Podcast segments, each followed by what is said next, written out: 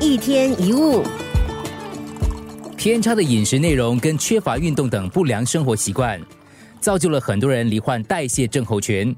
很多人对自己肚子上的游泳圈耿耿于怀，于是下定决心：我要运动，我要减肥。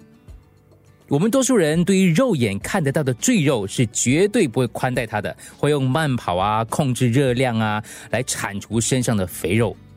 但是在生活当中有另一种代谢症候群，那就是心灵的代谢症候群，你却很难看得到。什么叫心灵的代谢症候群呢？它的出现包括了自己已经样样不缺了，可是还是不满足，一心就想着要更好、要更多、要别人没有的。因为执着成性，这个也要，那个也不能少。只要是眼睛看得到的，全部都想纳为己有，甚至不停的拿朋友跟同事来做比较，一定要占上风。以上这些都是心灵的代谢症候群所导致的。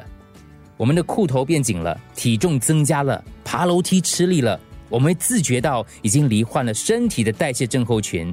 但是心灵上的代谢症候群却总是深藏不露，甚至当你觉得不对劲的时候，已经病入膏肓了。我们看事物的观点很容易受到对立的二分法所导致，所以不是美就是丑，不是贫就是富，不是善就是恶，不是选好的就是选坏的，而所谓执着就由此而生。要怎么对付心灵上的代谢症候群呢？只有知足。你必须要明白自己已经足够了，不需要样样都占为己有。你必须要告诉自己，我拥有这些就已经足够了。我要感恩自己目前的拥有。